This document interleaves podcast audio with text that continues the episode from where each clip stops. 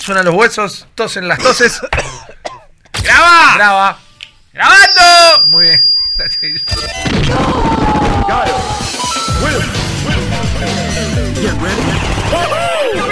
Esto es Malditos Games, el podcast fichinero de Malditos Nerds. Hey, hola a todos, ¿cómo están? Bienvenidos a un nuevo episodio de Malditos Games, el podcast de gaming de Malditos Nerds, donde les contamos algunas de las novedades, lo que estamos jugando, lo que pasó por nuestras compus o consolas para compartirlo con ustedes y darles nuestras impresiones. No estoy solo, por suerte, me acompañan como estos últimos episodios a mi izquierda el señor Guillermo Leos. Eh, ¿Cómo andás, querido Ripilón? Tomando carrera. Estamos todos eh, Yes. realmente elongando y elongar. para lo que van a ser los podcasts de fin de año, Uf. para lo que va a ser esta maratón hermosa, donde les traeremos un montón de contenido respecto a lo mejor de 2019, ¿no? Un año que eh, cuando te lo empezás a, a revisar, quizás era, era ah, mira, a veces no, no, había sido un poquito mejor de lo que pensábamos. Hay un par Totalmente de acuerdo. de repente, como eh, el efecto Yoshi's Crafted World tuyo, eh, que de repente dices, ah, había salido también. Mira, Exacto. Es un año largo. Sí, enorme. Por suerte, otra de las mejores cosas del 2019 es la incorporación a este podcast de Mufasa. ¿Qué haces, Mufa? ¿Cómo va? ¿Cómo anda esta banda rutilante? Bien, ¿y vos? Bien, Somos bien. rutilantes. Somos la banda rutilante de. definitivamente rutilantes. Me Sí. encanta, me encanta. La banda rutilante que con retórica les va a contar cositas que estuvimos jugando. Así es. Son lanzamientos todos bastante cercanos. Yo les voy a contar de un lanzamiento de la semana. Guillo tiene otro lanzamiento de la semana, pero que también salió hace 10 Eh, años. un. Y Mufa tiene un indie que salió hace muy poquito también relativamente. Que podemos considerarlo entre las cosas lindas del año que quizás te pasaron por abajo del radar. Mal. sí, no uno- tuvo uno tanta underdog-. Me gusta igual el, el juego de los underdogs. Sos un- Exactamente. Sos un underdog de la vida. Me gusta, sí, sí, sí. Me siento va. representado con el underdog. Eh, eh, es, es difícil no sentirse representado con, con- con el underdog, Sí. o sea, con el que tiene las de perder, con el que no es tan conocido, con el que el, el David contra el Goliat, ¿no? Eh, A todos nos gustan esas pelis de el pibito flaquito y petizo que termina jugando en el equipo de fútbol americano. Totalmente. y yo que vengo de las batallas, uy. Tranquilo, ahí yo se que nota. vengo de las batallas, mirá cómo vengo con la voz ya de, de gritar tiempo y ruido acá a la esquina. Pasa mucho. Que Y de sí, repente aparece claro. un pibito que dice, "¿Y este quién es? Y de repente aplica y están todos. Exactamente, Arriba. es un hermoso momento. Para el pibe, para la Para audiencia. todos, sí. Divino. Vamos a ver cuál es entonces el underdog de estos tres títulos que les vamos a comentar. Sí. Y si les parece, yo voy a arrancar con el lanzamiento más cercano, que es Darksiders Genesis. Uh, quiero saberlo todo. Bueno, te voy a contar todo. Entonces, Tiene nombre de película de Terminator que de hecho ya lo tiene, ya Exactamente. Exactamente. una Genesis, pero viste, ¿no te suena eso? Darksiders Genesis. Ahora el T-2000 viene a, a matar a la humanidad Es que de la nuevo. respuesta es que tiene un nombre genérico, tal Sí, vez. sí. Y tiene varias cosas genéricas este Oh. juego, lo que no lo hace menos divertido. Ah, Darksiders Genesis es el cuarto juego en la saga, Mm. pero hace las veces de precuela de los actos del primer título que había salido allá en PlayStation 3 y en Xbox 360. Y en este caso pasa de ser un juego que siempre fue una saga de referencias, ¿no? Porque el primero tenía muchísimo de Zelda, por ejemplo. Sí. El 2 había incorporado, aún siendo un juego de acción en tercera persona, algunos elementos de Diablo y Eh, demás. a- a- era, había un sistema de loot con Exacto. coloración a la Diablo. Correcto. Eh, de hecho, anticipándose también a todo lo que iba a ser la movida de juegos de acción como servicio basado en loot. Totalmente. Eh, y, y llevándolo no solo a lo que es un juego tipo Diablo, sino que a lo que era una aventura en tercera persona, muy a lo Zelda, muy- También. mucha cosa también metroidvaniesca. Exactamente. Era muy mucha el exploración. 2, eh. Eran muy buenos. A mí Sí. me gustan mucho los dos. Sí, 1 y sí. 2 me gustan mucho. No puedo decir lo mismo del 3, que salió hace poco. Y eh, en esto de contar las referencias que suele incorporar la saga, quizás por momentos se quería parecer un poco a un Souls-like y no le quedaba del todo bien Mm. realmente. Fue tal vez el punto más bajo de la saga. Y ahora llega Genesis. Genesis apunta para otro lado directamente porque es eh, lo que solemos entender como un action RPG o la referencia más directa que vamos a usar durante toda la charla, directamente un diablo. Sí, no solo por el sistema de loot, sino porque tiene esta vista isométrica. Es un juego pensado para el cooperativo, tal vez muy pensado para el cooperativo, ok. donde vamos a estar recorriendo distintos escenarios y dungeons o calabozos en una nueva misión, como les contaba, es una precuela del primer juego, donde eh, nuestros overlords, nuestros Sí. jefes nos dicen, miren chicos, la cosa es así. El diablo, el mismísimo Lucifer, el capi di tutti capi del ¿Hay mal. un diablo y todo. Exacto, exacto. Ah, bueno, pensé que era como una metáfora. No, no, no. El diablo dice. eh, Plagio di plagio. Quiere hacer desaparecer a la humanidad de nuevo. Está Oh. con una de sus tretas de hacer desaparecer a la Se humanidad. despertó de esa manera de Ese nuevo. loco. Exacto. Eh, Sí. ¿Viste cómo Pasó se de levantó nuevo. cruzado?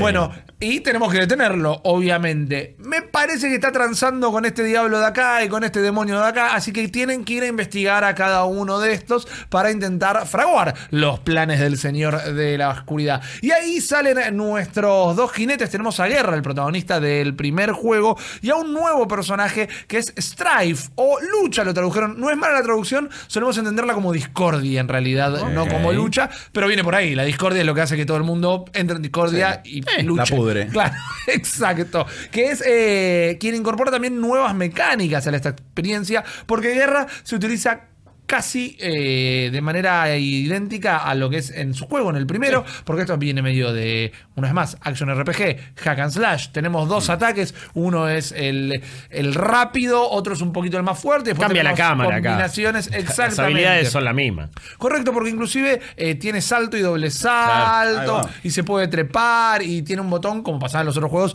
para desplegar unas alas demoníacas y poder ir planear y se utiliza para la exploración. Ok, eso. Me eso esa punto. verticalidad es interesante. Sí, sí, está muy copada. Y ahí es donde se diferencia un poco de lo que es un diablo. diablo, quizás, totalmente. Que me acuerdo este año también había jugado eh, a ese juego de Warhammer eh, que era Sí. exactamente igual a Diablo y no tenía ningún tipo de vergüenza, Claro. ¿no? Y, y sí, esto le digo, bueno, un poquito más de color, más plataformas, más transversalidad, está bueno. Eh, incorpora algunas cosas nuevas para lo que podríamos entender como el género y les quedan bien. Nosotros vamos a poder intercambiar con estos dos personajes cada vez que querramos. Es solo apretar eh, LB, en- yo lo jugué en PC, entonces estoy hablando del control de Xbox, eh, o L1 Sí. y otro botón que tengamos marcado nosotros en qué botón queremos a cada personaje y podemos ir cambiando cuando queremos. Eh, Guerra es un heavy. Es una chancha bien pesado, con una espada que hace muchísimo daño, se banca muchísimo daño, no le pidamos que se pegue un pique cortito, Claro. aunque tenemos un dash entre todas nuestras habilidades,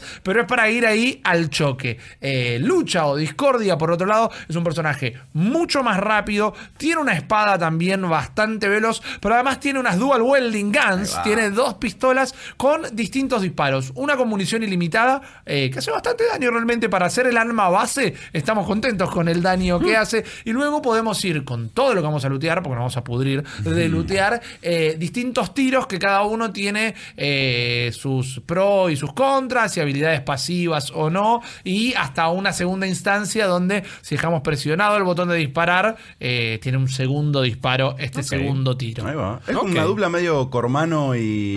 Ah, hermosa, hermosa el hombre referencia. definitivo. Exacto. Eh, eh, ¿Se apunta automático? ¿Apuntás vos? No, apuntás vos con el control, con el eh, direccional de derecho, digamos, con el eh, la palanquita R en Sí. el control. Se puede jugar con mouse también. Para mí es un juego que es súper cómodo para el pad, pero en todo caso, si juegan con mouse y teclado, eh, aparece una retícula en pantalla, sino como si fuera un twin stick shooter con el R, van a mover una pequeña linita verde que les muestra Claro. para qué lado están apuntando. Pregunta. Ok, Pregunte. Eh, este, vos decías que alternabas los personajes. Sí. Esto si es co-op, no hay esa alternancia, sino que son No, los dos exactamente. personajes. Si estás en cooperativo, vos podés elegir quién querés ser Claro. de cada uno. E inclusive durante todo el mapa y desde el muy, muy principio del juego, les diría desde los primeros 10 metros de terreno, nos encontramos unos obeliscos que en ellos, si queremos, apretamos y eh, invitamos a cualquier persona online a nuestra partida. ¿El máximo son dos jugadores? El máximo son dos jugadores, al menos al comienzo del juego, porque también se habla, y es una de las primeras cosas que se dice. Estos dos jinetes del apocalipsis dicen, che, ¿dónde están nuestros otros dos hermanos? ¿dónde están los Entonces, ¿qué pasa? Si al final de todo esto se puede llegar a jugar de a cuatro, no te lo puedo decir porque no lo terminé, pero arrancás con estos dos, y también, bueno, parte activa de la historia es, che, ¿qué pasó? Claro. Los mandaron a misión. ¿A qué misión? No te vamos a decir. ¿Hacer qué? No te vamos a Eh, decir. viejo. ¿Dónde Y están nuestros hermanos? Y no Claro, vamos. hay toda una subtrama de desconfianza de este consejo. Bueno, que- se llama eh, guerra, muerte, Sí. Furia y discordia. Exactamente. Muy buenos pibes no pueden ser. Y van a pelear contra el diablo. Y es Claro. como, bueno, sí, ¿qué crees? Esto es un domingo en la cancha. No son las chicas superpoderosas, No, ¿viste? no. No es bellota, bombón y Para burbuja. nada. Pero por momentos tiene mucho de ese color, porque recordamos Ah, que Darksider eh, tiene toda una impronta muy comiquera, los diseños Sí. iniciales de John Madureira y Eso. todo siempre se fue basando en eso. Entonces los escenarios son un tanto estériles en cuanto a la cantidad de cosas que hay en estos escenarios, pero son muy atractivos visualmente. Lo primero que atravesamos es como un desierto y no es que es amarillo arena todo, sino que hay como formaciones rocosas, rampitas, eh, carros destruidos a los costados. Está bien, son tres, cuatro elementos que se van repitiendo, pero tampoco son assets que agarraron de un programa de assets para videojuegos 94 De la y lo fueron tirando. Exactamente. Hay una intención en el armado de esos ok. Escenarios vaga o, o Sin un tanto poco recurso. redundante, sin recursos, pero eh, es atractiva. Y además, a medida que vamos pasando de escenarios, van cambiando lo suficiente como para decir, ok, siguen siendo tranquis, pero son todos distintos, por ejemplo, y eso está copado. Vamos a tener un, eh, una, una gran eh, disponibilidad de explorar estos escenarios, porque hay recovecos que se van para los costados, bifurcaciones en los caminos, la verticalidad de la que hablamos, quizás trepar por acá, o vemos que hay escondido una pequeña catapulta para acceder a otra parte del mismo mapa. Y cosa que a mí me encantan los juegos de vista isométrica, quizás tenés algo escondido que no lo estás viendo por un simple Sí. truco de cámara, que te acercás hasta un final, hasta un borde de la pantalla y de repente la cámara gira y tenías todo. Oh, me encanta cuando pasa eso porque te invita a en cada pantalla caminar por los cuatro cuadrantes, digamos, para ver a qué lado podés explorar. Se te pueden escapar un montón de cosas. Podés ir derecho viejo si querés, pero acá entra en juego eh, una mecánica que te si le pegás todo derecho. Que es el loot. Es la recopilación de un montón de elementos. Y es la clave en un juego así. ¿eh? Es la clave en un juego de este estilo que para mí eh, hace algo medianamente mal y es una de mis primeras quejas en todo esto que les conté. El loot son, y hablando de lo estéril de algunos de sus diseños, el son orbes de distintos colores. La verde, la violeta, la amarilla, el todo. Es todo orbe, orbe, orbe. Parece que estás jugando a los primeros God of War. Matás a los enemigos y salen bolitas brillantes por todos lados. Abrís un cofre y salen bolitas brillantes. Y me da un poco de fiaca. Y venimos de juegos como el Diablo también, que te van apareciendo en la tierra, en el propio escenario, los elementos que Y levantás. el, y el momento también donde cuando matás a un enemigo y de repente aparece Sí, exacto. naranja directamente, que es como Claro, grosso, uy, mirá lo que encontré, no puedo anillito que hace creer. pling. Sí, y- Claro. y tiene un haz de luz gigante. Y, vos decís, ¡Vamos! Y acá es un re momento. eh. Exacto, y acá esto no pasa. Tenés Ah. las orbes que vas a reconocer. Las verdes las vas a festejar un poquito porque son la salud. Sí. Las azules son moneda, que está piola juntar esa moneda. Ok. Está bueno grindear y lootear, pero se vuelve muy tedioso rápidamente el sentido de que hagas lo que hagas, vas a estar haciendo un toletole terrible en pantalla Y vas a ver mismo. pelotitas que se le van. Algunas te siguen y te van directas, otras se quedan en el lugar, entonces tenés que volver. Mataste a la distancia uno con las armas y tenés que ir caminando ahí para caminar por Pero arriba vas todas las pelotitas. Eh, no necesariamente, O sea, vas cambiando las ¿no? habilidades. ¿No hay armas? ¿No cae un arma? Claro. No cae un arma. Si querés, te dice, Ay, me bueno, estás matando. al Sí, llegar a sí, este sí. nivel, destrabaste este tiro secundario. Ah, no. O hasta. pero déjenme contarles igual. Eh, estoy ya indignado. en el segundo nivel. Pero yo por eso también lo dije como algo negativo, ¿no? Es Claro. como. Es muy poco vistoso esto. Claro. A medida que tu personaje sube de categoría, las armas que ya tenés eh, adquieren habilidades secundarias que vos inclusive puedes elegir por cuál querés ir. Y después te vas encontrando otras armas que lo bueno es, hey, otro arma. Lo malo es que no es ese momento de, una vez más, el rayito dorado, sino como que está súper marcado que te tenías Sí, que sí, poner sí, arma. es, es un momento de la historia. Y además son las armas, que eso está bueno más que nada para los fanáticos y todo, son las armas que hemos usado en los otros juegos. Entonces eso, Ok. y como es una precuela decís, ah, acá agarró la media luna con rayos láser, pero ok, no es nada nuevo. Exacto. Pasa que eh, eso- esa sensación de encontrarte un loot grosso en el 2 estaba. Por eso, es era puro loot el Claro, segundo. y cuando ya me lo diste en la saga, y en un juego donde uno en el imaginario ya lo relaciona con, un- con el loot, con Sí. lo- o sea, cuando vos lo ves decís la referencia obvia es Diablo. Claro. Y de nuevo vas al loot y esperás que eso suceda y que no pase. Después quizás en la experiencia no te afecta tanto, pero en las expectativas es como, es un choque demasiado grande. Totalmente Yo de acuerdo. Pensé que de repente iba a estar cambiando de pistolita con el chabón todo el tiempo. Y Tenés un ítem que, para no entrar de nuevo en repetición, es cero vistoso, pero que responde a una mecánica nueva para este juego, que son unas orbes violetas, que son como almas de bestias, digamos, que se las sacás a los enemigos que derrotas, y después vos esas almas las vas a ir poniendo en un árbol de habilidades que tiene distintas muesquitas. Y cada una tiene un código, digamos. El corazón son las que te van a dar más vida, los que tienen una espada, si no me equivoco, van a ser de ataque, y los que tienen una espiral son como todo lo que son eh, habilidades pasivas, resistencia y demás. Sí. Vos ese árbol es como, imaginemos, un tablerito de backgammon, si querés. Eh, bueno, y vos vas a ir en la- cada muesquita vas a poniendo una de estas almas y te van a, te dice el efecto que dice, esta te da más 2% de ataque, esto te da tanto de salud. Esto hace que cada cinco tiros que dispares, el sexto puede llegar a ser un crítico. Eso lo vas viendo. Y estas habilidades que tiene cada alma se potencian si la que levantaste justo era de corazón y la pones en un espacio que hay un corazón. ¿Me explico? como Si pones el cuadrado en el cuadrado, se va a potenciar. Si querés poner el cuadrado en el círculo, va a entrar, pero te- no te reconoce todos los efectos que te podría dar. Necesito rosa categoría crafting. eh. Claro, exactamente. Eh. Cada uno de estos, de estos, eh, estas habilidades que hay en cada alma de bestia, las podés levelear, pero ahí sí entra ya el grindeo puro y duro, porque las leveleás encontrando otro alma de la misma bestia. Entonces, bueno, tenés una de 10, ahora tenés dos de 10, ahora tenés, y cuando llega a 10 de 10 la tenés maximizada, pero las encontrás nada más peleándote contra los mismos bichos y no es que todos dropean ese. Los únicos que te aseguran que van a dropear su alma son los jefes y los mid-level bosses. ¿Qué onda los jefes? Eh, ¿Están buenos? ¿Hay variedad? ¿No están buenos? Mira, ahí podemos pasar a ya lo que es la, mecánica de combate. Si. Los diseños siguen estando todos buenos. Sí.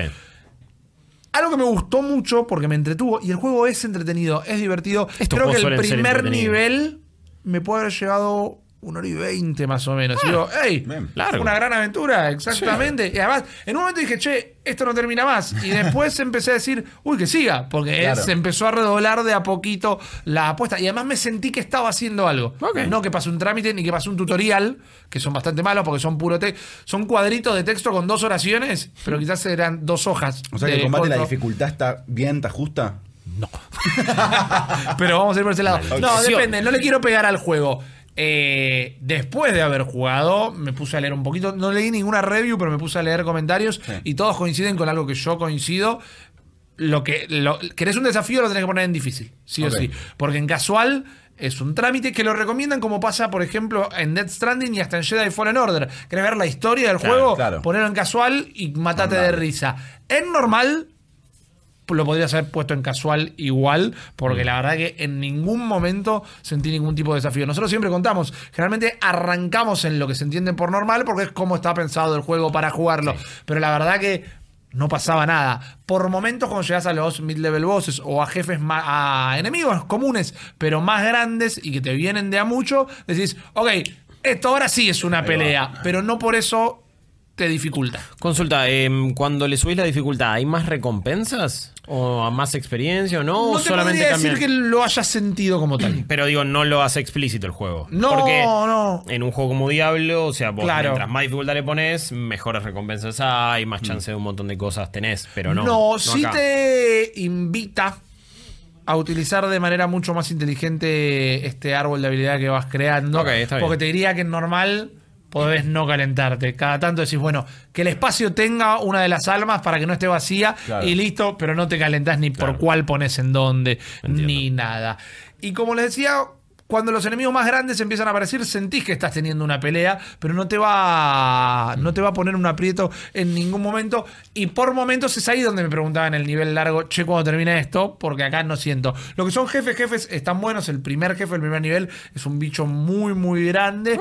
Y además, a mí, por el lado que yo agarré mi manera de atravesar este juego es que primero arranqué con Discordia o Lucha, porque como es el personaje nuevo, dije, bueno, vamos a probarlo. Pero también al ser el más rápido es el más entretenido para atravesar los niveles. Y cuando llegaba a un modo horda o a un jefe grande, pasaba guerra y peleaba con el heavy. Entonces. Estaba usando a los dos personajes al mismo tiempo en un juego que igual se nota que está mucho pensado para jugar de a dos. Primero, por los tamaños de los escenarios, porque son muy- las zonas abiertas son muy, muy grandes y por ese lado es fácil que te- se te escape un pasadizo secreto o algo, porque no es que estás viendo en pantalla todo el tiempo el escenario completo, sino que Claro. le tenés que pegarle derecho viejo. Por eso, si apretás los dos L1 y R1, eh, sumonías a tu caballo, por ejemplo.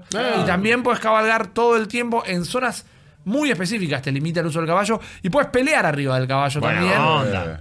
Para levantar todas las orbes va a ser más cómodo estar a pie, pero si querés lo podés hacer. Lo podés Yo hacer pensaría que es al revés. Exacto, porque lo que pasa es que las órdenes, como les contaba, no te siguen. Y quedan en el suelo. Exactamente, y con el caballo se hace un poco Sí. incómodo todo eso. Vamos a encontrar mucha manija para accionar, palanca, ¿no? Eh, y cosas por el estilo, y siempre son dos. Que si estás solo, activas primero una y después la otra. No hay problema. Pero te das cuenta que el juego está Claro. pensado todo el tiempo para jugarlo en cooperativo. Y yo considero que debe ser divertido. Me encantaría saber si hay algún tipo de combineta entre Claro. los personajes. No parece. Nuestras habilidades son el arma principal. Eh, guerra no tiene disparo a distancia hasta que en algún momento encontremos un arma que es un, vamos a llamarlo un boomerang. La tiene en el primer juego. Es como un disco con tres eh, hojas afiladas. Y lo bueno, lo interesante que tiene es que podés- vos podés marcar a los enemigos o objetos si querés y decir, bueno, pegale primero a este, después a este, después a este. Y eso también te va a servir para encadenar combos, para resolver puzzles. Por ejemplo, en un lugar es el primero que te dan después de darte el arma. Hay una fogata y hay dos eh, antorchas apagadas. Entonces vos elegís fogata, antorcha, antorcha, tirás y las enciende. Los puzzles son así de sonsos, pero decís, los puedes resolver de toque. Venís, ok, esto es un puzzle. ¿Qué hay que hacer? Tuki, tuki, listo. Avanzás y fue un Es momentito. un feel good game. Es como. Claro. Exactamente. Ya fue. Quiero Yo apagar el cerebro. bueno, a mí no me gusta la terminología Ya sé. apagar el cerebro, pero sí, pero es eso, es Sí. pies arriba del escritorio, Claro. malditos games, Oh. ¿no? O Es un el- juego el ideal de podcast. Es un juego Claro. ideal de podcast Sí. porque no hace nada trascendental con la música, los diálogos son paupérrimos, está en español. Y lo podés, en español de España, y podés- en un montón de idiomas puedes poner eh, tanto el audio como los subtítulos y eh, los menús del juego. Así que eso lo, lo que es escuchar en ruso y leer en chino, podés. El doblaje español es bastante malo, pero no le voy a echar solo la culpa al doblaje español. El juego hizo algo con su personalidad que es medio extraño. Siempre había momentos cómicos, siempre era un cómic de los 90, era medio spawn en esto, viste Sí. que somos cancheros y somos malos, soy guerra, el jinete del apocalipsis.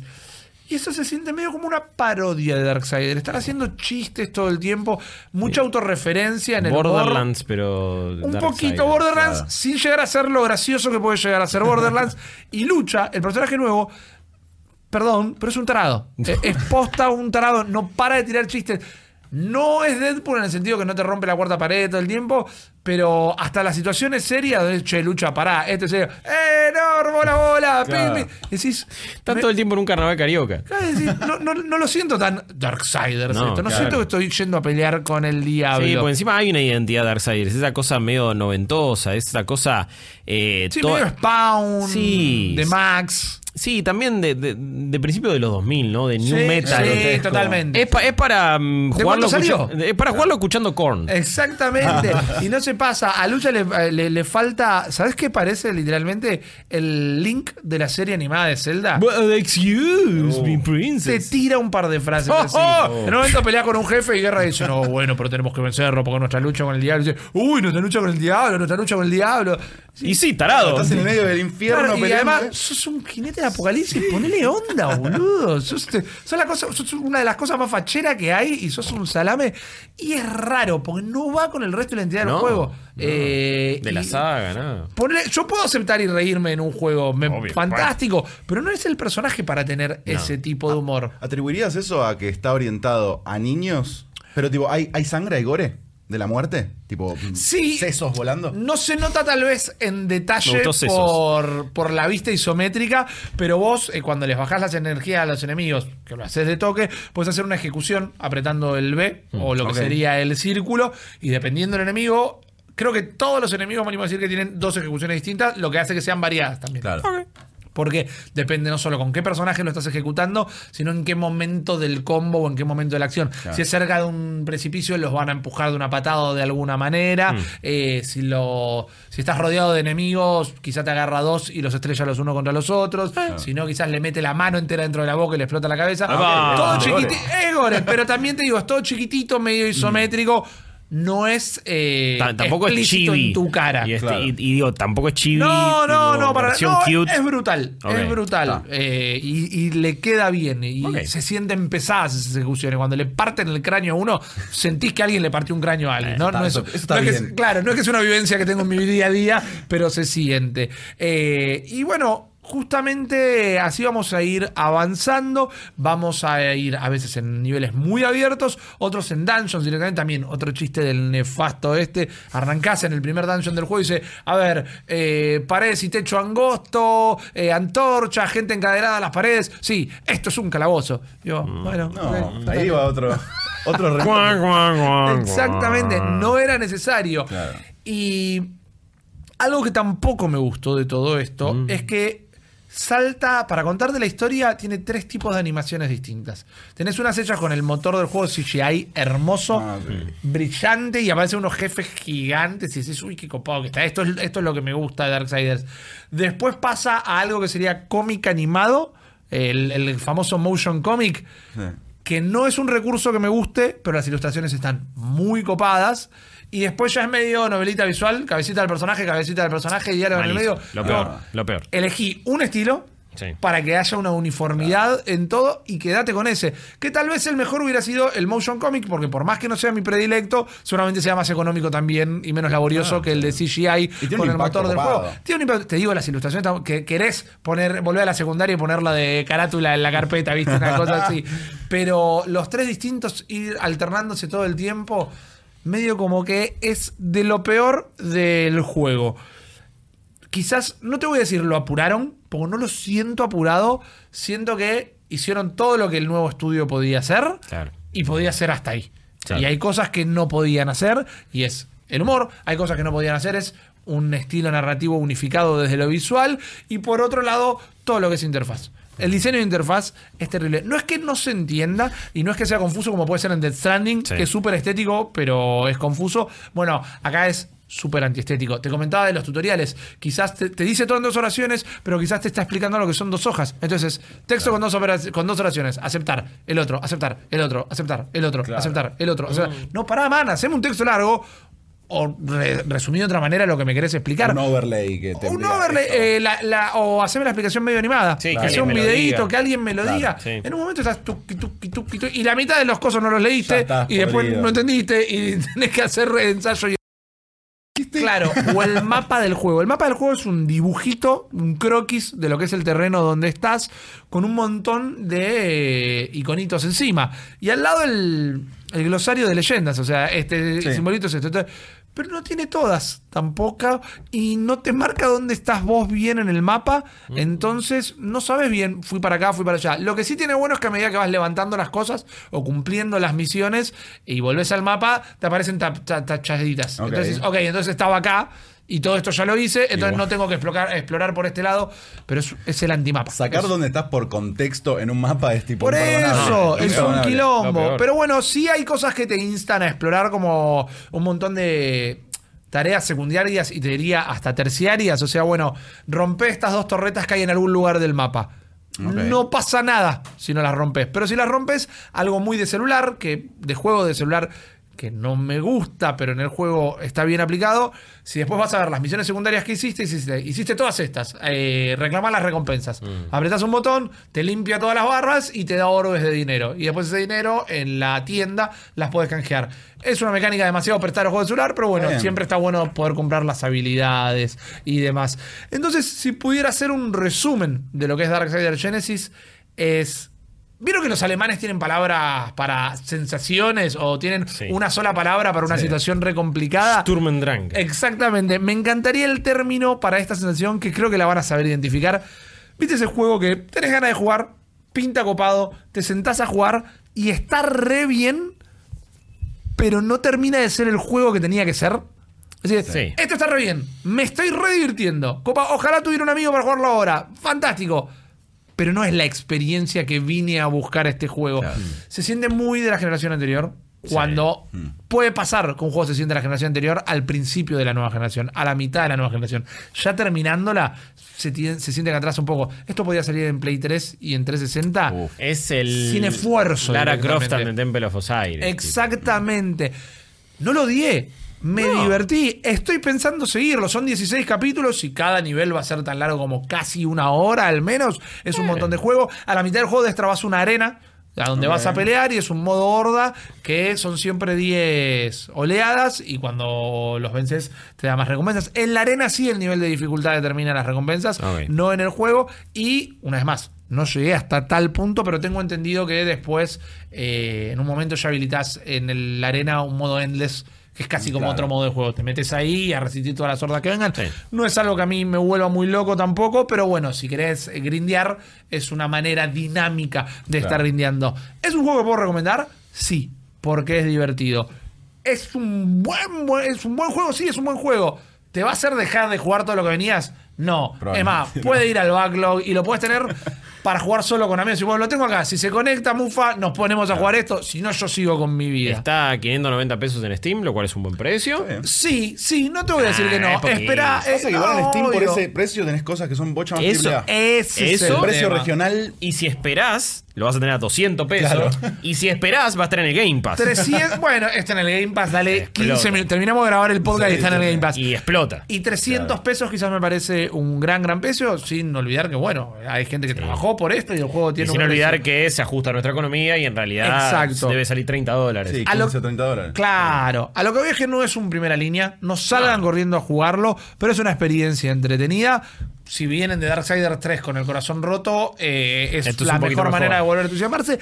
Y siempre existe la posibilidad que el humor, que a mí no me gustó y esas cosas, a ustedes sí les quepa, entonces ya es algo más personal. Es un lindo juego Darksiders, Sí. Darksiders Genesis. Esperaba otra cosa, pero no me voy enojado. Guillo, vos estás jugando Sí. un título que a mucha gente también se le pasó en su momento. Se pasó porque fue. eh, Es, es uno de estos eh, spin-offs de Halo, por así decirlo. Más allá de que fue hecho por Banshee y más allá de que termina siendo recordado como uno de los mejores de la saga. Para algunos el mejor, para algunos cuenta la mejor historia. Ajá. Me refiero a Halo Reach. Halo Reach eh, ya está disponible de- para PC. Ya está dentro de la Master Chief Collection para todo lo que es el mundo Xbox. Correcto. Pero en PC, el que único que se puede jugar en ese aspecto es Halo Reach. Eh, yo lo estuve jugando en PC justamente. Em, la verdad es que creo que en PC quizás es un poquito menos impresionante el Mirá. laburo que hay. Las remasterizaciones y lo que han hecho con la Master Chief Collection a nivel gráfico, a nivel técnico es muy bueno. Sí. En Xbox One X también corriendo a 4K, buena onda. En PC quizás eh, estamos más acostumbrados a, a, no sé, a poder modiar algo, a, a- a que ya juegos viejos lo puedas ver con Claro. una resolución alta y a un montón de cosas que la comunidad misma o a veces los desarrolladores ya te permiten.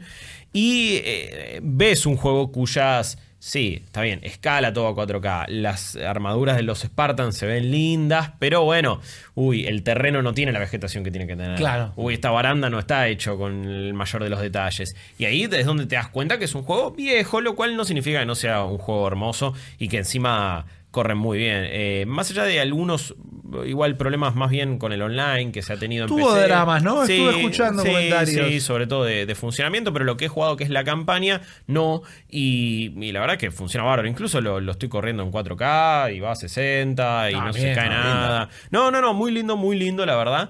Eh, y Halo Reach es la despedida de Banshee de la saga Halo. Claro. O sea, Halo en realidad se dice, pero bueno, yo voy a decir Halo. Eh, Es válido.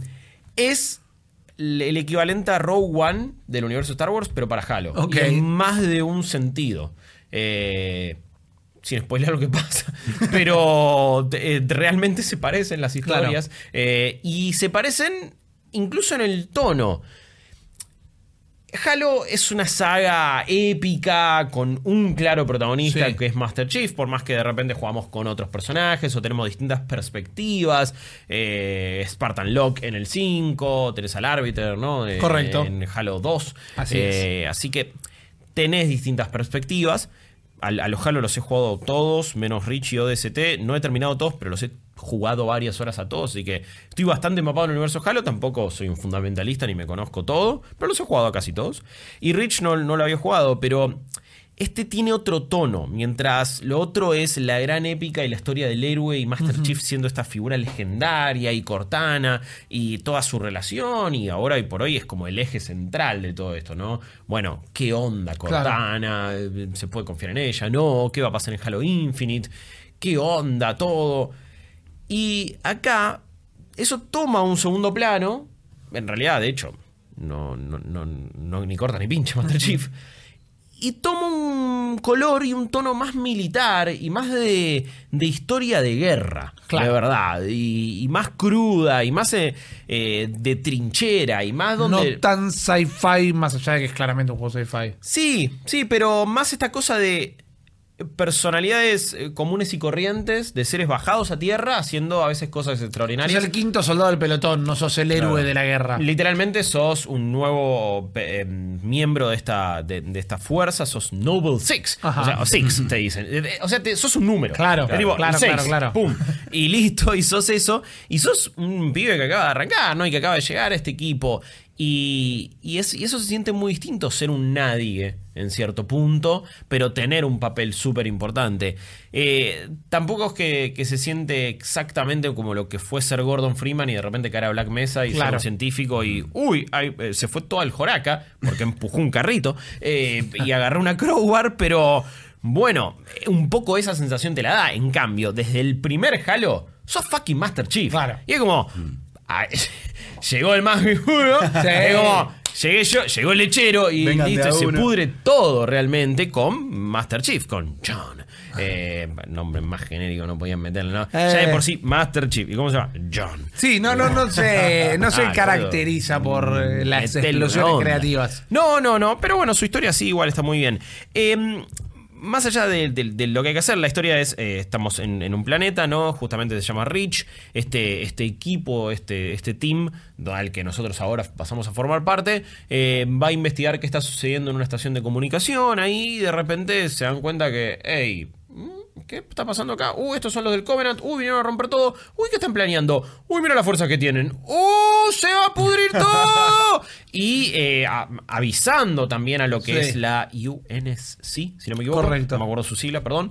Eh, que medio que los desestiman, como diciendo, ah, sí, ahora ya fue, papu. No hay drama, Eh, claro. Pero, claro, pero la amenaza está ahí y bueno, es justamente todos los hechos de Halo Reach van a desembocar en Halo Combat Evolved, que es el primer Halo. Correcto. Eh, y en todos los hechos de Master Chief, ya. Por eso digo que es el Rogue One de esta historia. Es una precuela.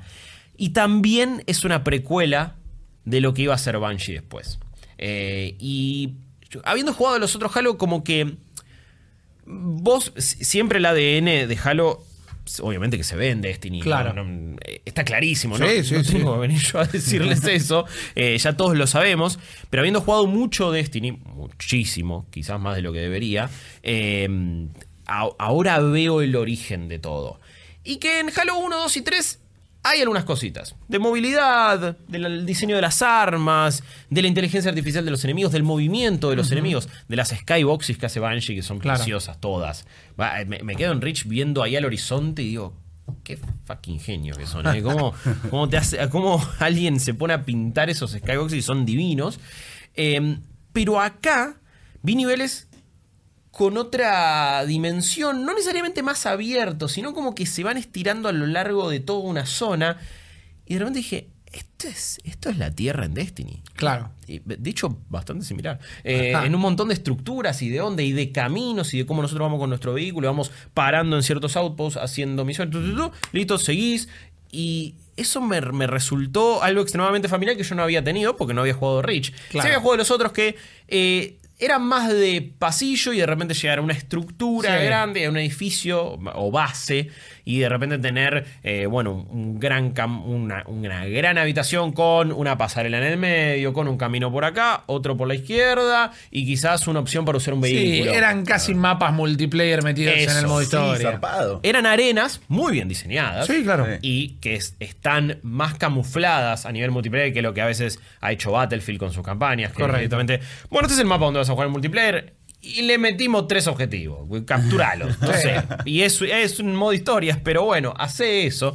Como sobre todo sucedió con Battlefield 5 y varios Claro. otros bochornos. Eh, pero ese ADN de. Que, o esa forma de diseñar el juego y el combate que yo veo en Destiny, creo que en Halo Reach estaba y se estaba eh, ahí, eh, ¿cómo Gestando. es? Gestando. Esa era la Bien. gran palabra, muy bien, muchas gracias. La cigota de Destiny estaba ahí, el embrión de lo que terminó siendo lo, lo que es ahora su gran juego, eh, estaba en Halo Reach. Em, a nivel jugabilidad, igual eh, Halo Reach proponía algunos cambios y la verdad es que estaban copados. Em, por empezar, tenemos una armadura que tiene ciertas habilidades, pero como que las vamos cambiando, ¿no? Es un ítem que nosotros agarramos. Eh, al- arrancamos con un sprint y de repente nosotros lo podemos cambiar por eh, una especie de justamente armadura. Nosotros nos agachamos, metemos un puño en el piso y se empieza a formar un campo de energía alrededor del nuestro que dura un tiempito y hace que seamos invulnerables a todo el daño. Y además, cuando termina explotando, la verdad es como un mini EMP eh, y una descarga que termina haciendo daño a los enemigos. Y si viene un vehículo mientras vos estás haciendo la armadura, o sea, Oh, se recibe un montón de daño. Está bueno realmente. Eh, así después tenés camuflaje, después tenés un jetpack, tenés como distintos, eh, distintas habilidades para tu armadura, justamente. Es, es también un, un juego que va, como decía, era un es un poco más crudo, es un poco más oscuro. Eh, te sentís más en desventaja. Sentís que algunos enemigos que antes con Master Chief era como. "Ah, Claro. eh, ahora, eh, ojo que te pueden presentar una batalla un poquito mayor. No, no digo que de repente pasa a ser un juego eh, que te genera, no sé, horror, terror o, o demasiada tensión. Pero hubo muchos momentos donde dije, estamos en bolas. Eh, y, Sí, es la sensación que te quiere dar el juego todo el tiempo. y me encantó, eh, eh, me encantó que éramos un grupo de bandados que estamos sobreviviendo eh, y por eso decía que tiene muy aire a, a historia de guerra. Ya somos poquitos contra una fuerza gigante. sí, un rescatante del soldado Ryan. es eso. Eh, sobre todo hay, hay- hay una, hay una sección, uno de los primeros niveles, ya en el, en el comienzo del juego, donde de repente llegamos a una base, pum, le, lo llenamos de plomo todo el Covenant, la recuperamos y de repente una nave del Covenant y empiezan a caer, y empiezan a caer, empiezan a caer, y te- apretás un botón y se empieza a cerrar la puerta y estamos todos disparando ahí y tratando de sobrevivir. Claro. Pues sí, ya está, estoy abrumado y no, no- de, de acá no sé cómo salimos vivos.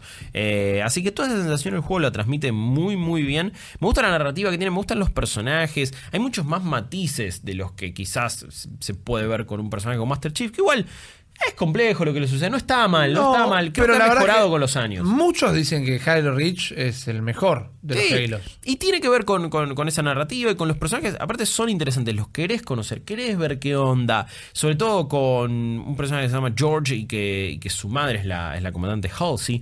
eh, y cómo va. Cómo, cómo se desarrolla esa dinámica y cómo. Bueno, es tu vieja, entonces. ¿Cómo responden estos, estos rookies al tremendo quilombo en el que se metieron? Tipo, ¿hay un nivel de estrés que vos puedas ver, tipo, "Uy, estos chavales están, la están pasando como el culo? Em, sí. ¿O es tipo a la vez no onda, son tan "Vamos a rookie- ganar"? No, no, no, no, no es ninguna de las dos, creo. Ok. Porque no son tan rookies ellos. Ok. Nuestro personaje sí. Ok. Pero no son tipo ¡Hurra! No, Claro. no, no, no. Es como son más of cau- War. No, claro, sí. Eh, n- son más cautos y tienen, sí, tienen un poco más de Están cagazo. cagados eh. un poco. Y un poco sí, un poco sí, porque es esta cosa de, che, no, acá había un- unas unidades elite de los Covenant y Claro. eh, son picantes. Claro. Y de repente le dicen, hasta hay discusiones de, bueno, ¿por qué siguieron al pie de la letra la, la misión? Ellos de hecho la siguen al pie de la letra la misión por momentos. Y algunos le dicen, son Spartans, ustedes tienen que seguir su instinto, Claro. tienen que hacer la que les pinte. Entonces, como que hay un buen tire y afloje en lo que, entre lo que es la UNSC y lo que es este, este Claro, grupo de protocolo soldados. Y el heroísmo. Eso. Claro. Pero bueno, Master Chief es cero protocolo y es puro heroísmo. Sí, no le importa, nunca tenés que rendirle cuentas a casi nada. No, obvio, y de repente terminás siendo como un renegado. Y, Sí, siempre que te cagan a pedo, sí, pero yo soy Master Chief. sí, Claro. y- ¿Vos sabés quién soy yo? Claro. Claro, pero estos ¿Quién está pibes, a la tapa del juego, papu? Claro. pero estos pibes no pueden decir, hey, no me conocés, Claro. Claro. ¿acaso no saben quién soy? No, no lo pueden decir, entonces siguen sus órdenes y es distinto. Entonces ya hay otro color, ya hay otra dinámica, ya hay otra narrativa. Eh, se le notan los años en un par de cosas, ¿no? Y, y- y sobre todo también en cómo se cuenta la historia, en el ritmo en que se cuenta la historia, que sigue estando bien, pero ahí te, te das cuenta de cómo han avanzado los juegos en ese, en ese aspecto. ¿eh? Claro. Cómo eh, las secuencias iniciales han pasado a ser todavía más espectaculares y cómo se nos introducen en los mundos con una sutileza un poco mayor. Eh, todo parece un poco apurado. Eh, pero, pero no por el desarrollo, pero porque era medio así el Claro. gaming y estas grandes producciones también. No sé si tenían todavía la fineza en la narrativa que a veces, que ya vemos hoy por hoy, que a veces descartamos, ¿no? Y damos por entendido y, y- y no valoramos cómo ha evolucionado con respecto a juegos que tienen 7, 6, 5, 8, 10 años. Eh, y tampoco son retro, eh, Claro. tampoco es que ha cambiado tanto. Eh, la remasterización, como decía, está perfecta, pero de repente los personajes se sacan el casco. Y las caripeladas Son por baraduchos, 200, claro. sí, es como. ¡eh! Culeros. ¡Wow! Playmobil. Eh, es heavy.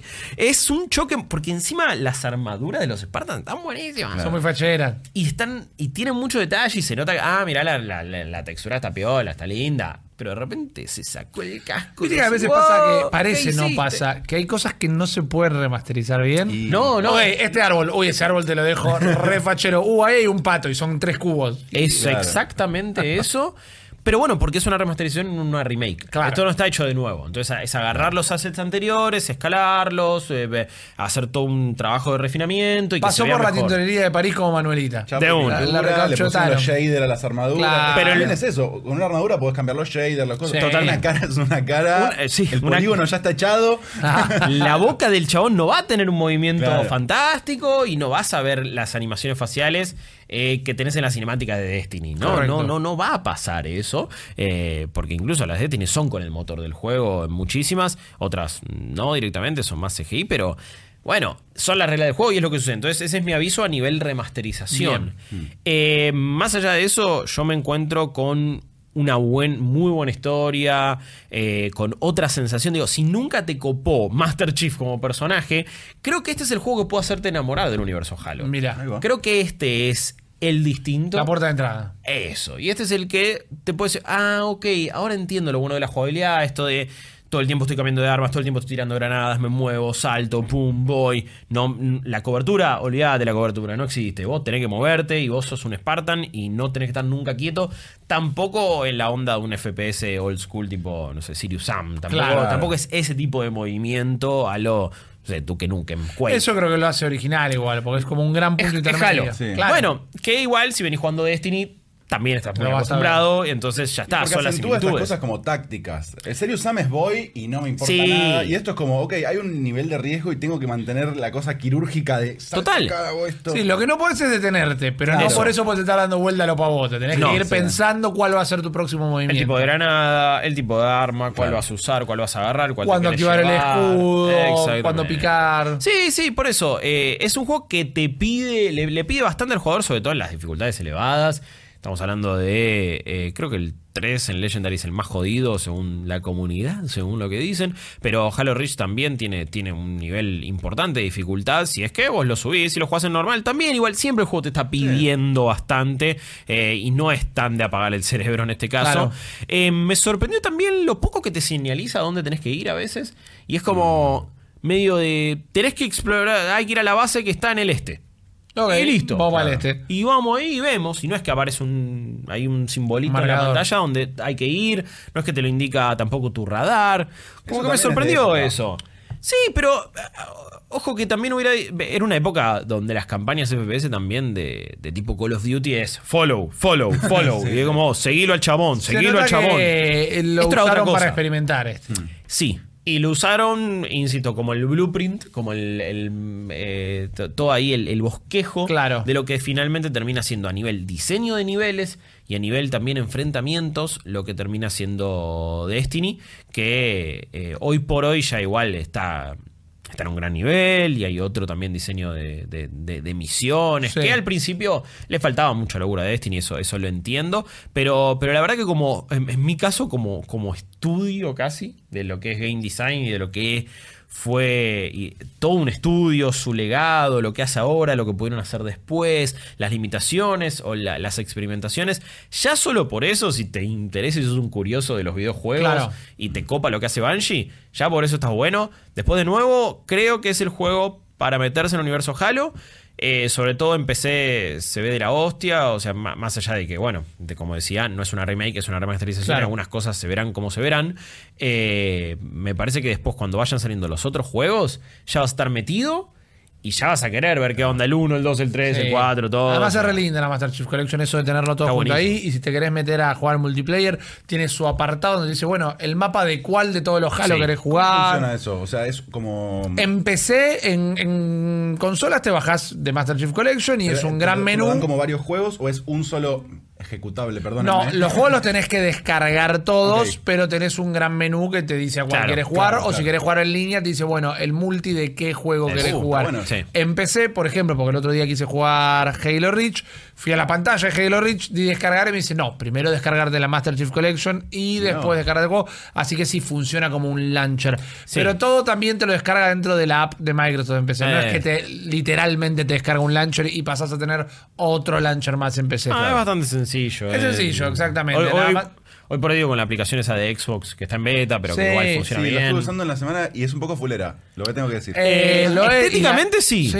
Sí. interfaz, sí. todo, mm, no Pero podía pasa hacer lo algo- mismo, si usás Windows y vas a la tienda de Microsoft Es de peor. Windows, también es re Sí, fulera. sí, Es, Es, como que- es- es- el tema es ese. La interfaz de la Microsoft Store era tan horrible y buscar cualquier cosa ahí era tan, una, pa- tan la bola en la ingle que ahora esto me resulta como, ah, bueno, es un poquito más sencillo. es más amigable. Sí. A mí me encanta Pero Xbox. es- no, Literalmente no tuve bien que recibir todo. cinco mails de códigos, ¿vieron eso? Como que para entrar a mi cuenta, Ah, sí. Ah, un código. Ah, igual tenés que cambiar tu cuenta, te mandamos otro código. y, Sí, pero es eh, tipo, man, estoy acá respondiendo los, el cuarto Claro. mail. Y a veces entra en conflicto la cuenta que vos tenés en Xbox Sí, con, la, de la Store y con la de Dios. tu cuenta para entrar a Y por las dudas te mando un mail con otro código Sí, para no, ver si no. sos- Exactamente. Es engorroso. Sí. A mí me encanta Xbox como plataforma, Sí, pero inclusive lo que es la interfaz en la consola también siempre me resulta muy confuso. De- El Xbox One en particularmente, en 360 no era tan confuso, pero es como, ¿se puede hacer más sencillo esto? Lo puedan Todavía. iterar y hacer algo mucho mejor, porque se re puede. Sí, totalmente. Sí. Em, lo recomiendo además porque encima está con el Game Pass. Entonces Claro, es como, bueno, muy difícil. Eh, ah, Salió el- hace poco estaba la promoción de tres meses de Game Pass Ultimate por 40 pesos. Correcto. Cada mes. está todavía, primer mes, 40 pesos. Bueno. bueno. el primer mes ahí 40 Sí, pesos. Lo terminás en un fin de si tenés ganas. Y si querés jugar, después tenés Gear 5, Por eso, Sea of. Thieves, Sea of Thieves. Es una mega bocha de juegos. Empecé Metro Exos, el Lady Spire. em- tirá, tirá, Sí, sí, porque sí. hay una Sí, bocha. sigue recontra conveniendo. Olvídate, entonces encima de todo el precio no es una restricción, pero bueno, de última está en Steam por separado, si lo querés y querés gastar más plata todavía, lo podés comprar ahí. Eh, así que estoy contento, lo quiero seguir. Me, me- es, es el juego que, que más me está gustando, incluso por momentos de, de- de Halo, creo Ajá. yo. Te digo, a nivel historia, sobre todo. No tanto, no sé todavía a nivel diseño y a nivel eh, secuencias, porque hay algunas que son súper icónicas de Halo y, Claro. y que no me voy a olvidar y que me gustan a nivel estético también y lo que hay que hacer. Pero esta creo que es de las mejores historias. Fantástico, entonces es una gran recomendación Sí. la de Halo Reach, como también va a ser una gran recomendación MO Aster, el juego que va a contar Mufa, porque como les decíamos al principio, no tuvo mucha promo, no te lo tiraba Steam en la cara No. cada vez que entraras y es algo lindo para descubrir. De hecho, me lo recomendaron, me lo recomendó Maxi, Ajá. Maxi Nerd. Y me quedé como, ¿y esto qué es? Claro. Y me, me puse a ver y había re buenas reviews, estaba todo el mundo tirando flores y fue como, ¿cuándo pasó esto? Claro. ¿Bajo qué radar estaba? Eh, bueno, Mo Astray, Astray, tuve que averiguar, no sabía qué significaba. Es como des- descarrilarse. Claro. Y Mo es el nombre del, del personaje que jugás, Mira. solo que te dan ese dato como medio adelante. Entonces, Claro, al claro. jugás la primera hora del juego diciendo, ¿qué mierda es el título del juego?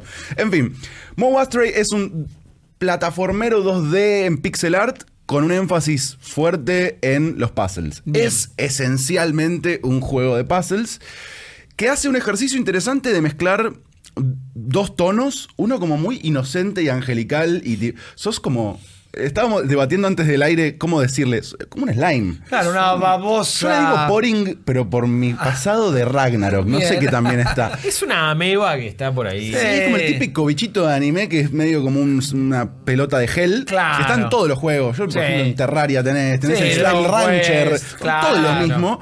Eh, y es bastante cute. O sea, un slime es esencialmente la clave de lo cute.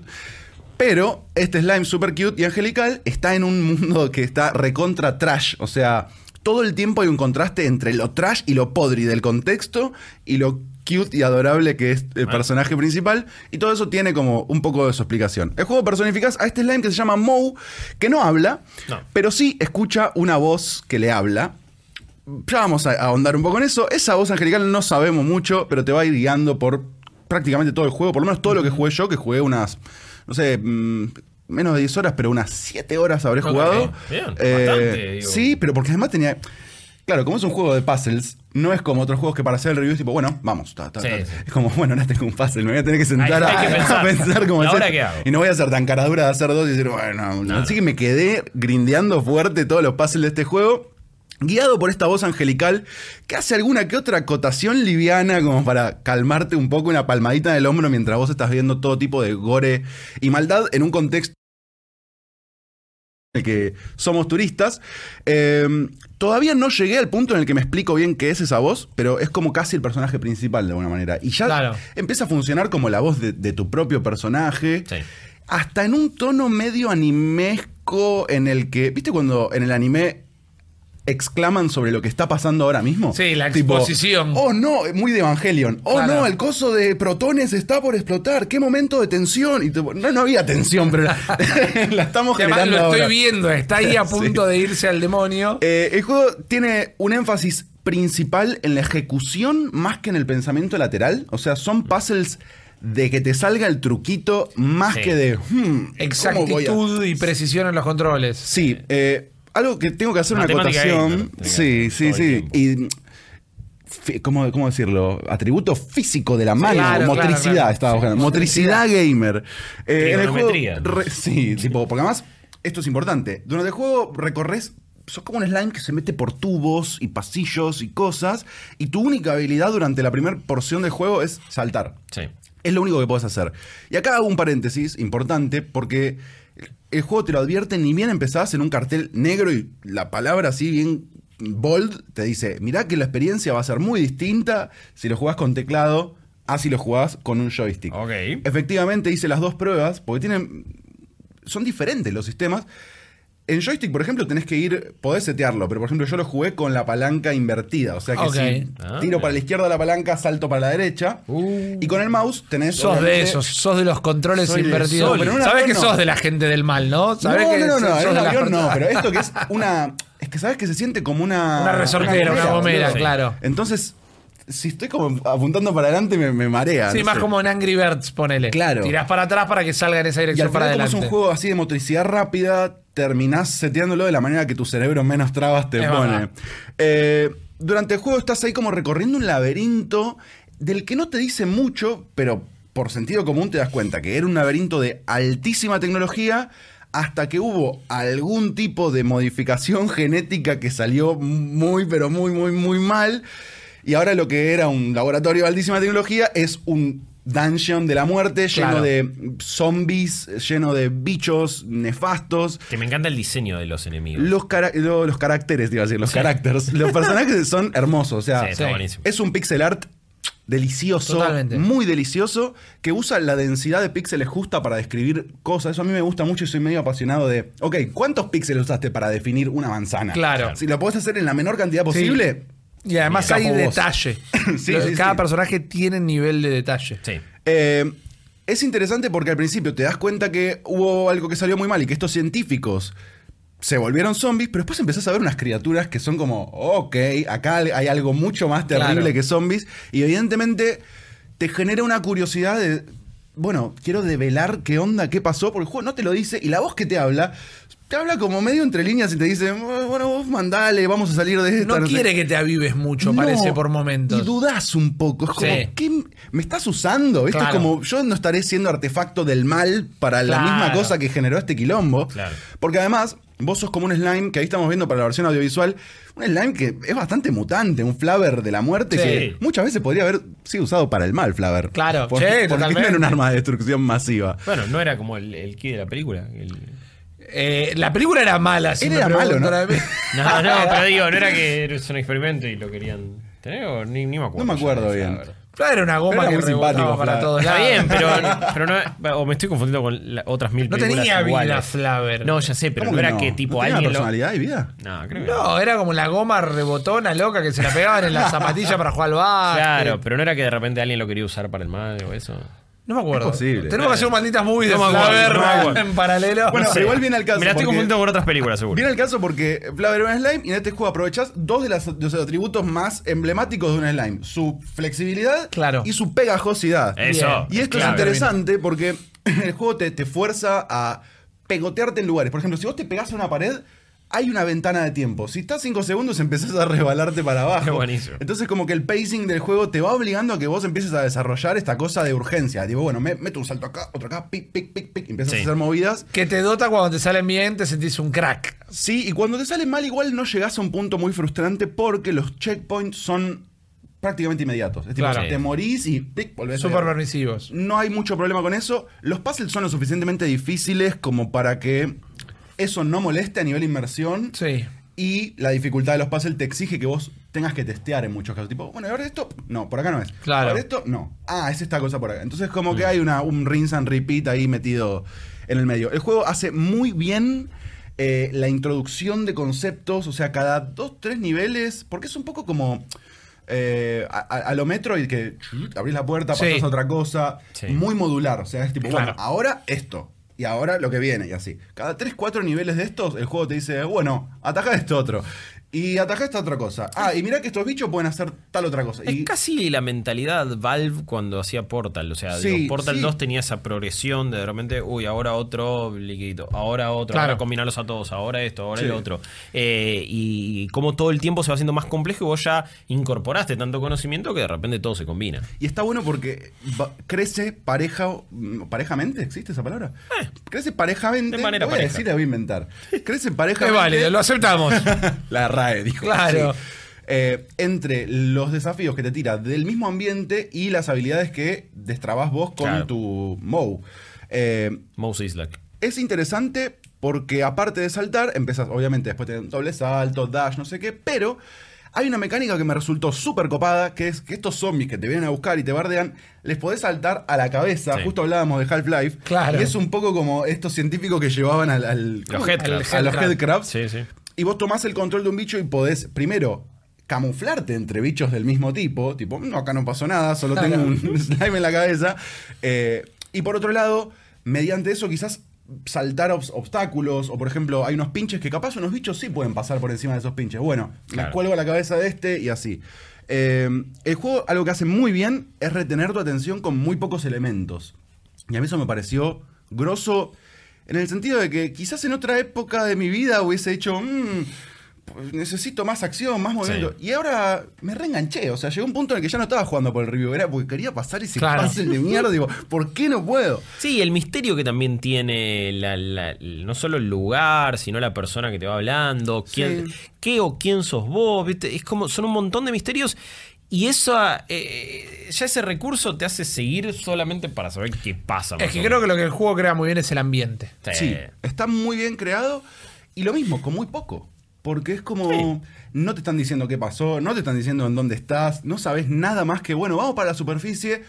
Y sin embargo, todo hace como un perfecto sentido en el que vos solo querés avanzar y irte Claro. y te metes en esa inmersión. En elementos súper comunes al gaming, ¿no? Como Sí. el laboratorio donde todo se fue al demonio, el zombie y todo eso, cuenta una buena historia con elementos súper Pero identificables. de golpe esto, con muy poco, de repente aparece un bicho súper mutado y decís, pero para esto no eran zombies. Claro. Como, bueno, hay más, parece que hay más.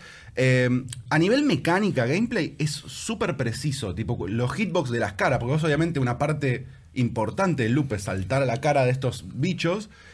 Y uno pensaría que podría llegar a ser difícil el tema de hitbox, de calcular un salto y decir, bueno, es por acá. En general, tus saltos apuntados llegan bien, los hitbox se enganchan bien. Nunca hay una cosa rara de tipo, bueno, te perdonamos esta. Claro. Si te equivocás, te equivocás, y eso está bueno. Eh, y dentro de todo, digo, se comporta de una manera predecible y eso ayuda al pacing y a la experiencia. Como en ningún momento estás mal flayado con que el juego te está imposibilitando algo que vos querés hacer. Eh, no hay una sola textura floja, se ve ahí en, lo- en la versión de audición que estamos viendo. No hay como una sola cosa al No, pedo. no.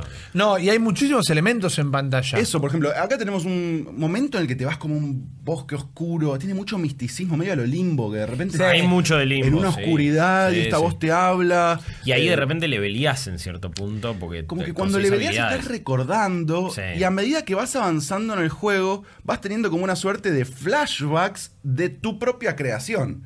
Porque evidentemente vos sos un invento humano Sí.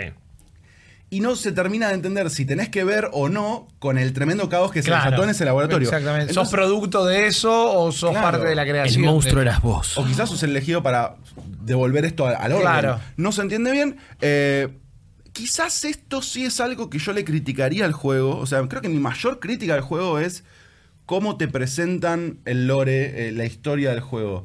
Eh, una cosa interesante de esto de treparse a la cabeza de los bichos es que vos podés mantener un botón y un poco como los elfos del Divinity que te comes un pedazo de carne y ves Sí. lo último que vio el tipo antes de morir. Claro. Podés eh, recrear un toque que era ese chabón antes de ser un zombie. Sí, te tiran la data, ¿no? El nombre, la ocupación. sí, y medio sus últimos pensamientos, Sí. tipo, "Mm, qué bueno que está este laboratorio, Sí. y después está todo recontra Claro. mal. Como también hay otros personajes que sí eh, te destraban casi una pequeñísima cinemática, eh, no es solo ya edad, nombre, tal, sino Claro. que te ponen cutscene Sí. y ves, por ejemplo, no quiero spoilear mucho, pero ves... eh, Hay una, una, una camilla que está hay buena. Una de una camilla y un tipo con una ¿eh? máscara que de repente está como haciendo unas movidas y lo ves en varias escenas y decís, ¿cuándo Oh. me lo voy a cruzar a este hijo de Claro. puta? Porque evidentemente este chabón sabe lo que está pasando.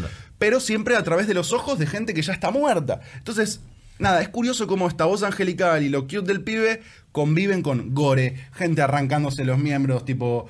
Vienen, aparecen más criaturas, más razas, más como. De repente la magnitud de ese conflicto llega a involucrar a más razas y más movidas y no terminas de entender si estás en el futuro planetario o si estás en, en una, en una sociedad humana que salió muy, pero muy mal. Eh, como punto flojo, esto del lore, a mí me da la sensación de que cuando el juego elige presentarte alguno de estas fracciones donde hay historia, está muy lento. Y le contaba a Rippy, me agarra como una sensación que quizás es totalmente errada, porque yo no soy del palo, pero cuando traducen un juego, no sé, en coreano, y te das cuenta que está en inglés, pero que Sí, sí. no por el lenguaje y la traducción, No, sino que por cómo están mala los localización. textos. Sí, Sí. ¿viste? Muy lento el desarrollo de los textos, a veces se repiten cosas, no sé, empezaste un nivel que tiene justo un bit de diálogo, te moriste y va todo el diálogo de nuevo, Sí. es como, ok, pero además no me estás diciendo mucho. Cuando levantás esto- esta suerte de como tokens que te, no sé cómo se dicen, como coleccionables que te Sí. van levantando la vida, eh, te dan unas frases que es como que levantás eso y recordás un poco.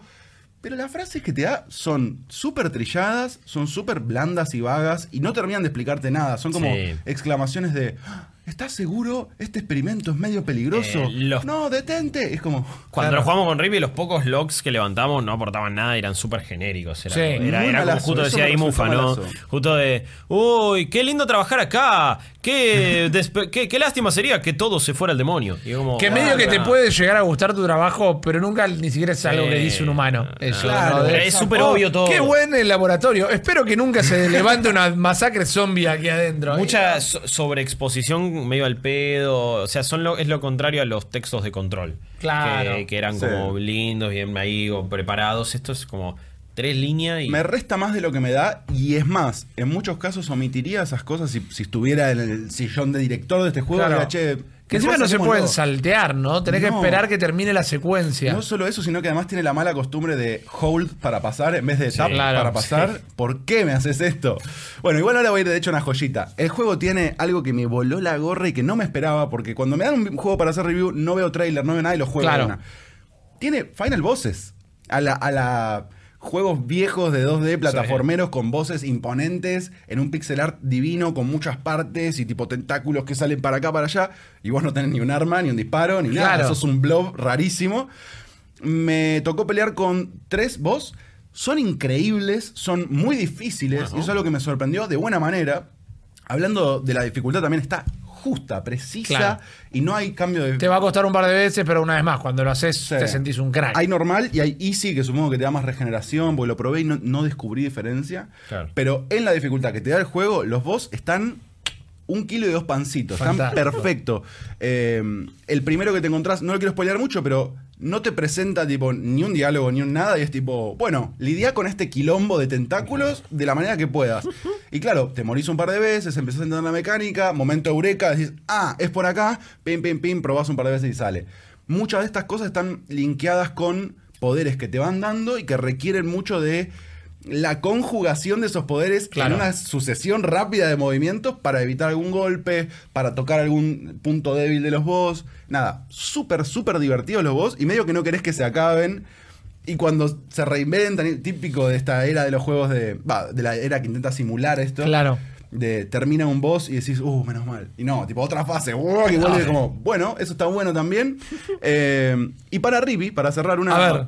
una divertida, que igual ahora me enteré que ya lo jugaron, pero a medida que vos vas terminando los actos, te dan un cómic. Ah, mira, no llegamos a terminar No, no, un claro. acto. Cosa buena y cosa mala. Los cómics están ok, yo no soy un capo del cómic, de hecho no, no soy ni un newbie del cómic. Eh, es como una suerte de cómic en anime, un anime, no, un Manga. sí, Manga. perdón. Eh, y acá hay algo que me rompió el corazón y es que las letras están en Comic Sans. Ah.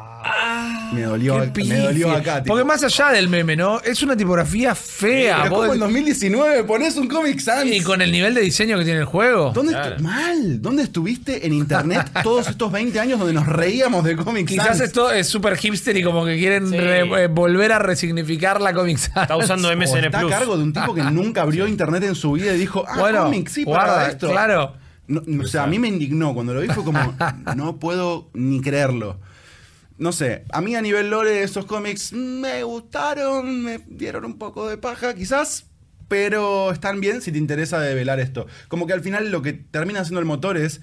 Quiero entender qué mierda pasa y quiero Claro. entender si soy bueno, si soy malo, quién es esta mina, qué pasó en este laboratorio y lo que te den te va a servir porque estás todo el tiempo súper conflictuado de si estás haciendo el bien o el mal. Exacto. Pero como estás masacrando zombies y abriendo puertas de un laboratorio que nadie está usando, mucho mal no, está- no estás haciendo Claro. tampoco. Así que nada, es un juego súper divertido. Me divertí genuinamente como...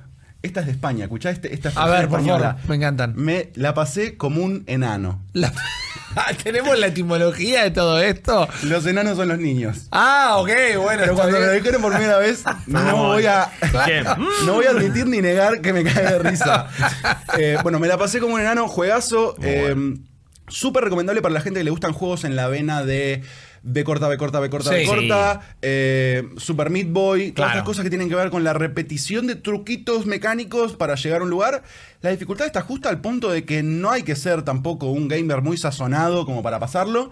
Pero hasta los gamers más sazonados van a disfrutar de sacarle la vuelta a algunos puzzles que tienen giros muy, muy divertidos. Y encima está a 180 pesos en Steam. Y encima de eso, a precios regionales es un regalo. Ya fue. Eh, explota por el aire. Yo recomiendo fuerte para un fin de una birrita. Te sentás y decís, esta es la mía. Juego para podcast también. Sí, Sí. porque tampoco es Eh. como que tenés que estar No hay prestando mucho audio, esto no voy a... a los quisonoros, claro. No voy a mentir, no hay mucho audio, no hay, no hay tipo cues sonoros de nada que esté pasando en los Y pasos. si me preguntás a mí, la poca música que hay, que es medio Enya, medio New Age, Mm. eh, es un bajón. Sí, no va por Sí, ahí. eh, el soundtrack podría habernos impactado y no. Excelente juego para escuchar este podcast, por Ah, ejemplo. mira, Exacto. fantástico. Bueno, entonces, Darksiders, este, Tienen tres juegos de podcast. recomendaciones el día de hoy. Yo entiendo que las tres son eh, positivas. Sí, por un sí, tema de realmente Sí, impacto, calidad de los juegos y precio, diría que arranquen por Halo, que si no tienen ya Game Pass, eh, Game Pass perdón, les va a costar Claro. unos 40 pesos. Es por ahí. Moe Astray por 180 pesos es una compra ideal para este año. Y después, si siguen con ganas, Darksiders Genesis, porque una vez más lo sigo recomendando, pero realmente creo que eh, esta semana viene primero por los juegos que comentaron los chicos. Ya los probaron, los están jugando, lo pueden dejar en todas las cajas de comentarios en cualquier plataforma que estén utilizando para vernos o escucharnos. O saben que también todos los días estamos hablando de lo que venimos jugando y todas las cosas que nos gustan en discord.malditosnerds.com. Hagan sus propias recomendaciones también y cuéntenos los juegos tapados que ustedes descubrieron para que los podamos charlar acá en el podcast. Yo me voy a ir despidiendo de esta manera, recordando entonces y saludando a Mufasa que jugó Mo Astray. Vamos. Ahí Muchas va. gracias a todos ahí. Eh, estuve recibiendo muchos comentarios. Quiero Bien cerrar ahí. con este comentario final. Bien ahí. Hágalo. Muchos comentarios que me llegaron por el podcast y muchos comentan en la, en la cajita de comentarios Sí, de sí. YouTube tirando, eh, buena onda, Mufasa, no sé qué. Gracias, porque para mí era un desafío tremendo venir acá con estas dos bestias.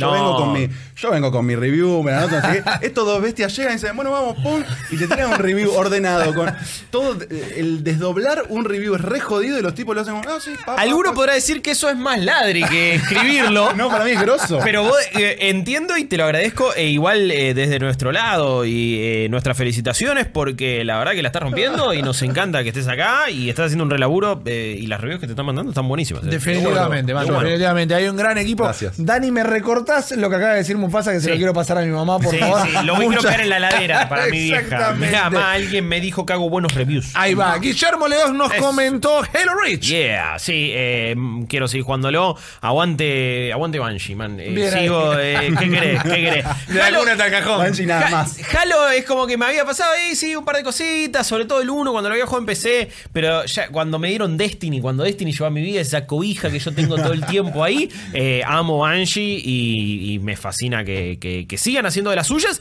y también ahora empezar a recordar su historia, como cuando ves una película de un director o director y te flashea Claro, y empiezas a ver su ver filmografía todo. anterior, bueno, me pasó un poquito eso con Halo Reach. Es una linda sensación cuando Eh. encontrás algo que te gusta, justamente.